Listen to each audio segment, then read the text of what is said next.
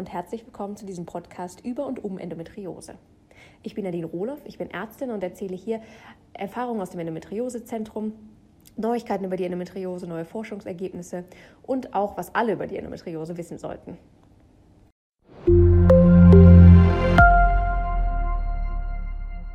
Herzlich willkommen zum heutigen Podcast. Endometriose ist ja leider vielen Menschen kein Begriff und darum geht es im heutigen Podcast darum, was wirklich jeder über Endometriose wissen sollte. Du hörst einen Mitschnitt aus einem Facebook Live-Video, das ich in der Facebook-Gruppe Endometriose verstehen, beobachten, austauschen gehalten habe. Und wenn du dich für die Gruppe interessierst, findest du in den Show Notes auch einen Link dazu.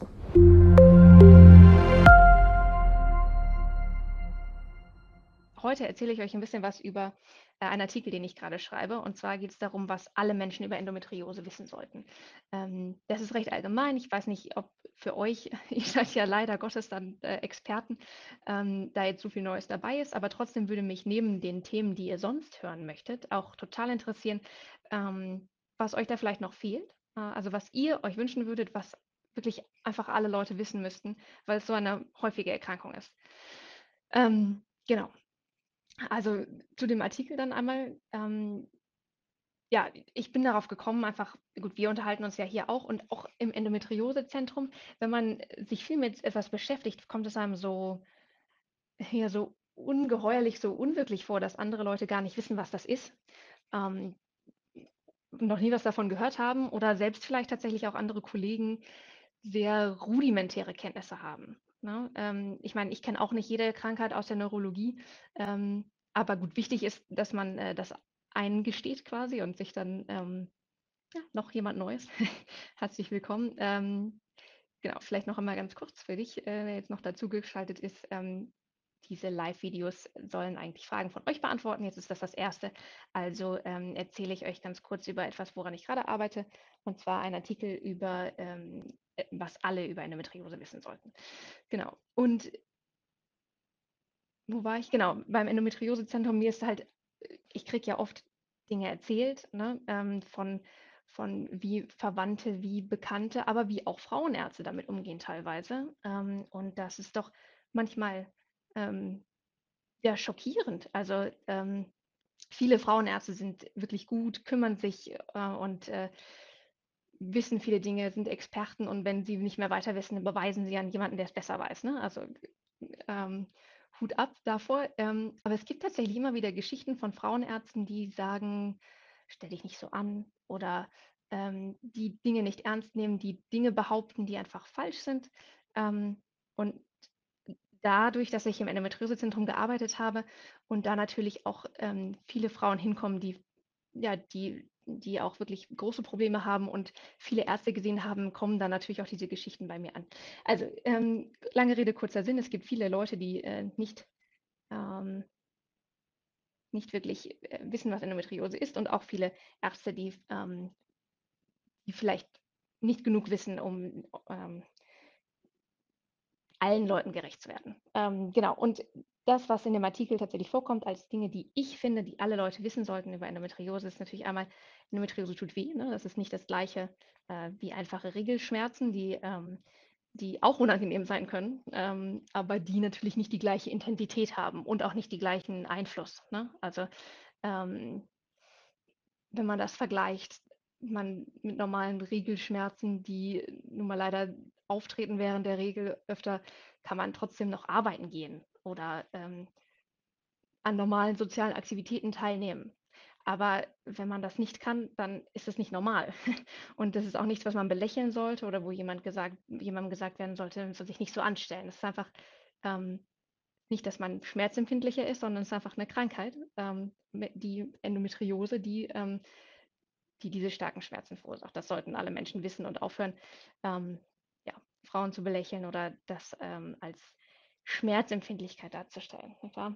Ähm, was auch nicht so bekannt ist, selbst wenn Leute ungefähr wissen, was Endometriose ist, ist, dass es nicht einfach nur, auch wenn das natürlich schon schlimm genug ist, schlimmere Regelschmerzen sind. Also dass es viele andere Symptome gibt. Ähm, Schmerzen, die unabhängig von der Regel sind. Ne? Ähm, Schmerzen beim Stuhlgang, beim Wasserlassen, Blut beim Stuhlgang, beim Wasserlassen. Ähm, wenn Nervenbeteiligungen da sind, Brennen, Taubheitsgefühle, ähm, und auch natürlich der unerfüllte Kinderwunsch, ne? Ähm, also viele viele Facetten, viele Organe, die betroffen sein können. Ähm, genau, und auch letztendlich Organe außerhalb des Bauchraums natürlich in seltenen Fällen. Ähm, genau, also das, ähm, finde ich, sollte auch eigentlich jeder wissen, dass es dass es da, ähm, so viel mehr gibt und das tatsächlich den ganzen Alltag von vielen Leuten auch betrifft, ne? Also wirklich den den Alltag und einen so es gibt tatsächlich Studien darüber, dass das auf die Lebensqualität teilweise eine so hohe Auswirkung haben kann wie Herz-Kreislauf-Erkrankungen oder manche Krebserkrankungen. Also es ist, ja, das ist äh, eine schlimme Erkrankung, die, die viele, viele äh, Nachteile mit sich bringt. Ähm, was auch alle wissen sollten, finde ich, ist, dass, es, dass die Diagnose spät gestellt wird, also dass quasi aufgrund von vielen Faktoren, ne, ähm, verschiedene Symptome, die auch die Diagnose nicht so einfach machen für Ärzte. Das ist, muss man auch mal dazu sagen. Ne? Das geschieht ja in der Regel nicht aus bösem Willen, ähm, sondern einfach aus Unwissen oder aus, aus falscher Einschätzung. Ähm, und natürlich auch, dass es in der ähm, Gesellschaft quasi nicht so thematisiert wird. Ne? Äh, also man spricht wenig drüber. Ähm, und wenn man drüber spricht, dann, dann ist es zum Beispiel auch in der Familie, wenn, ähm, und es gibt ja tatsächlich auch eine familiäre Häufung bei Endometriose. Es wird jetzt nicht direkt vererbt, aber es, es gibt schon familiäre Häufung. Und wenn dann die Mutter auch schon starke Schmerzen hat, dann wird es vielleicht auch als normal beschrieben. Ähm, einfach weil insgesamt nicht so viel darüber geredet wird und ähm, auch manche Leute mit Endometriose ja auch nicht wissen, dass sie Endometriose haben. Ja, was mir ganz wichtig ist, ist, dass Endometriose natürlich keine psychische Erkrankung ist. Ne? Ähm, das muss man, finde ich, auch thematisieren. Das sollten alle wissen. Ähm, Endometriose kann zu chronischen Schmerzen führen und chronische Schmerzen können natürlich Einfluss auf die Psyche haben, auf die Stimmung, ne, können psychische Erkrankungen be begünstigen. Das, und oft kann psychische äh, Unterstützung auch helfen, aber das heißt ja noch lange nicht, dass es eine psychische Erkrankung ist, sondern es ist eine Erkrankung, ähm, die man nicht einfach wegdenken kann. Ne? Also tatsächlich ähm, habe ich Leute kennengelernt, die gesagt haben, ihnen wurde empfohlen, einfach zum Psychologen zu gehen. Und das ist natürlich nicht die Lösung. ähm, ja. Ähm, genau. Was, was finde ich auch alle wissen sollten, ist, dass Endometriose Schwangerschaften erschwert. Ne? Ich meine, es gibt bestimmt unter euch Leute, die haben äh, Kinder und das ist sehr schön. Ähm, trotzdem ist es natürlich, ist es oft für Frauen mit Endometriose ein langer Weg, schwanger zu werden. Kinderwunschbehandlung und so, das ist, ähm, das ist anstrengend. Ähm, und ja, da muss einfach ein bisschen Verständnis, finde ich, ähm, da sein in der Bevölkerung für die Schwierigkeiten, die das mit sich bringt.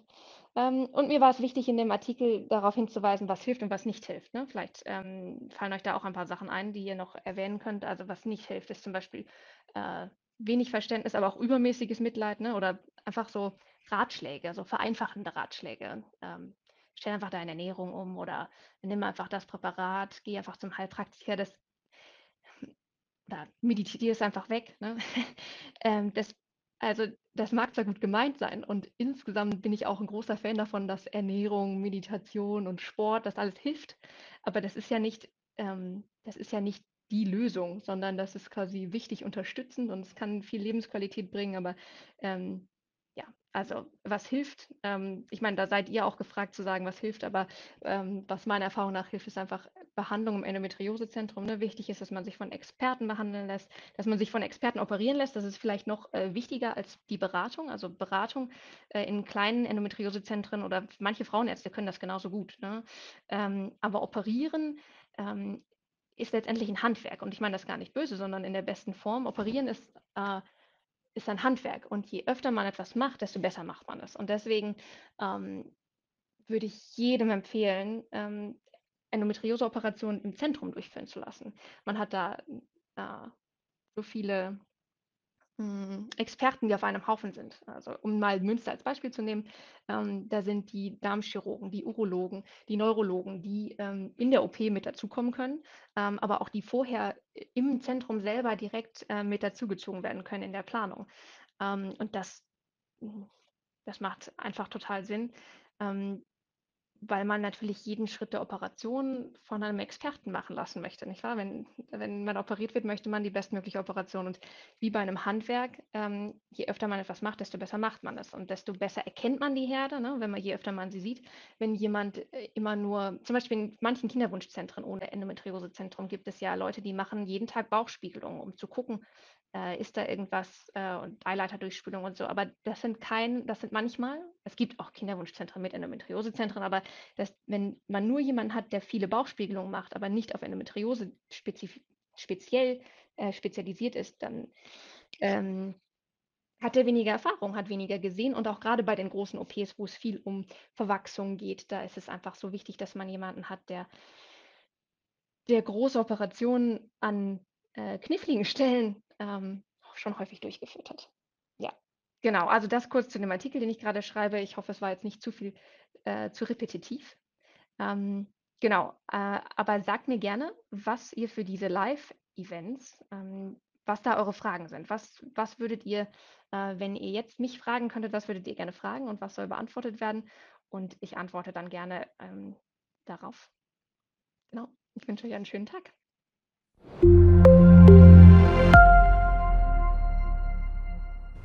So, das war die Aufzeichnung aus dem Facebook Live, aus der Endometriose Verstehen, Beobachten, Austauschen Facebook-Gruppe. Ich hoffe, es hat dir gefallen. Falls du jemanden kennst, der Endometriose hat, teile gerne den Podcast. Falls du noch Fragen oder Wünsche hast, schreib mir eine E-Mail oder komm einfach in die Facebook-Gruppe und stell deine Frage dar. Vielen Dank fürs Zuhören und liebe Grüße, deine Nadine.